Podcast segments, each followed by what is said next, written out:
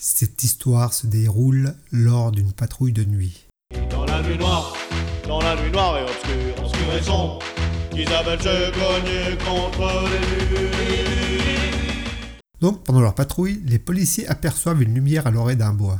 Ils s'approchent tout feu éteint et tombent sur une Renault Clio. Immédiatement, ils pensent à une voiture en panne.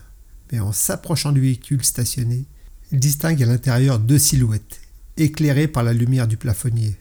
Ils voient un couple tranquillement installé.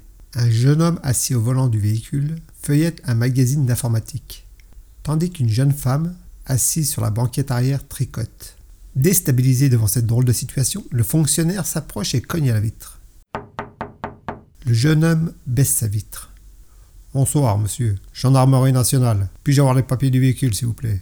Que faites-vous là? Eh bien, rien de spécial, je lis un magazine. La jeune dame derrière, qu'est-ce qu'elle fait là? Le jeune homme, en haussant les épaules, dit Ben, je sais pas trop, je crois qu'il est en train de tricoter un bonnet.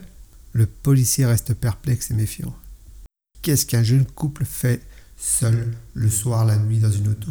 Il ne se passe rien d'immoral en plus. Il décide de poursuivre son investigation. Quel âge avez-vous, jeune homme? J'ai 25 ans, monsieur l'agent.